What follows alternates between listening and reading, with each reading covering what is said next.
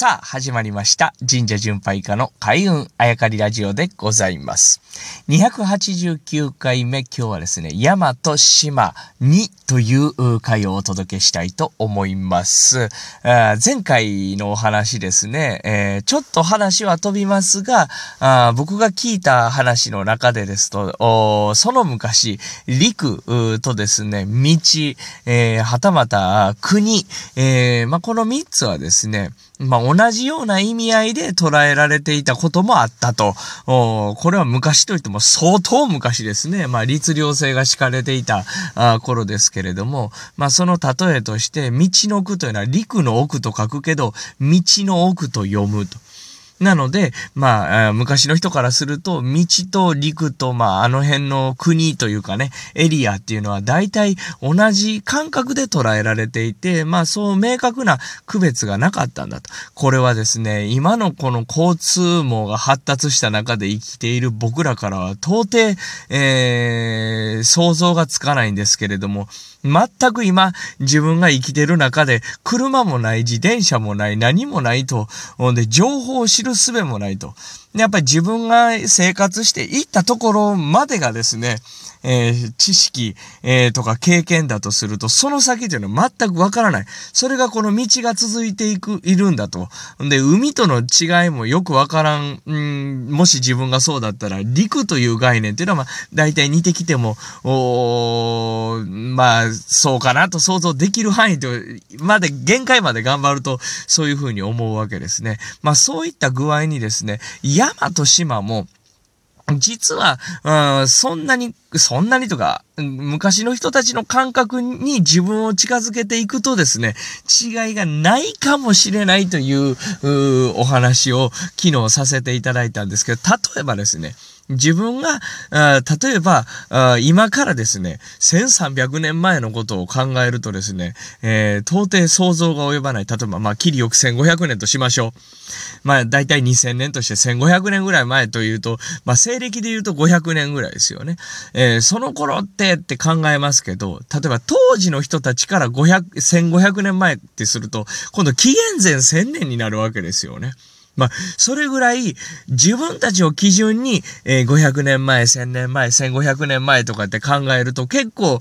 見えてこうへんなと。ただなんとなく書物は残ってるなというふうに、え、なりますよね。それと一緒ですよね。それと一緒ですよね。1500年前の人からすると、500年前とか1000年で、かろうじて何か情報が残ってたかもしれないと、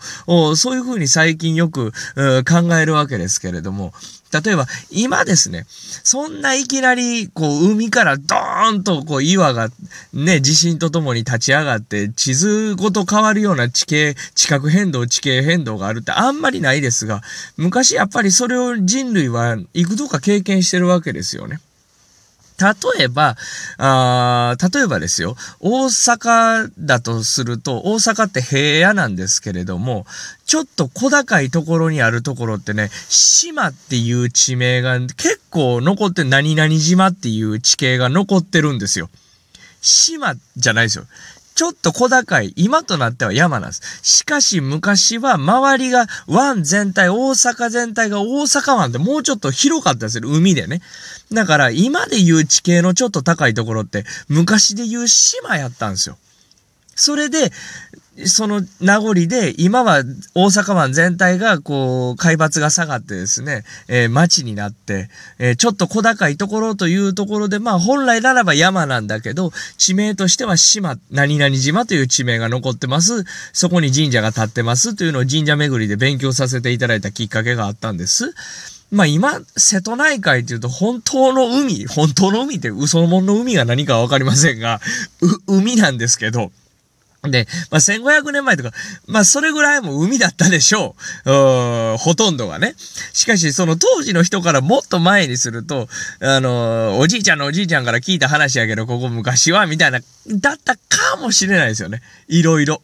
地つながりやったかもしれへん。四国と本州が。そこでいろいろあって水が入ってきて海になって瀬戸内海になったという話かもしれない。僕はちょっとこれ、あのー、地政学者ではないので、えー、はっきりしたこと言えないですし、まあその辺は歴史上どうなったかわからないですが、まあ、大三島に限らずですね、日本にはそういったことがいろいろあった。もうそういうふうに想像を働かすと、島と